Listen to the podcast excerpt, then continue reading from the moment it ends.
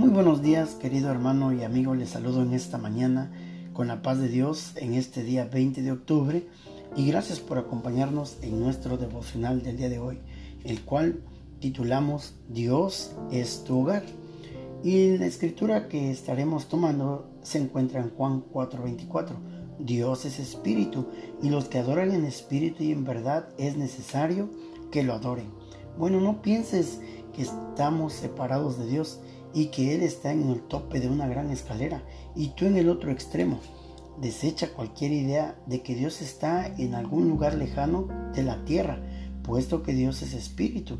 Nos dice Juan 4:23 de la siguiente manera, mas la hora viene y la hora es cuando los verdaderos adoradores adorarán al Padre en espíritu y en verdad, porque también el Padre tales adoradores busca que le adoren.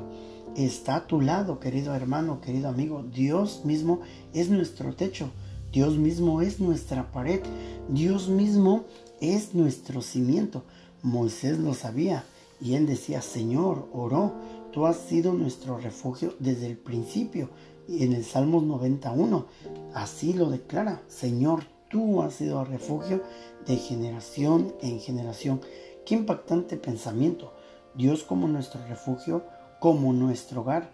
Según algunas versiones, dice que el hogar es un lugar donde nosotros llegamos a nuestra comodidad, a nuestro confort, donde tú te quitas tus zapatos, donde tú te sientas en la sala, donde tú puedes comer tus galletas.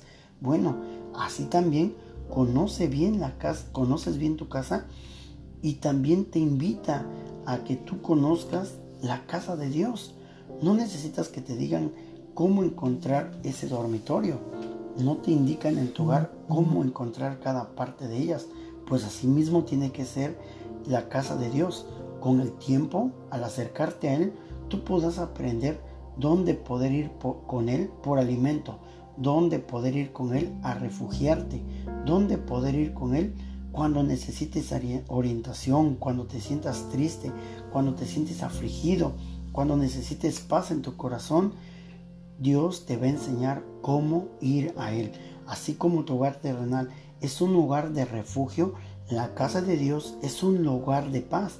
La casa de Dios nunca ha sido saqueada. Sus paredes nunca han sido aportilladas. Te invito a que hagas de tu hogar a Dios. Dios es tu hogar.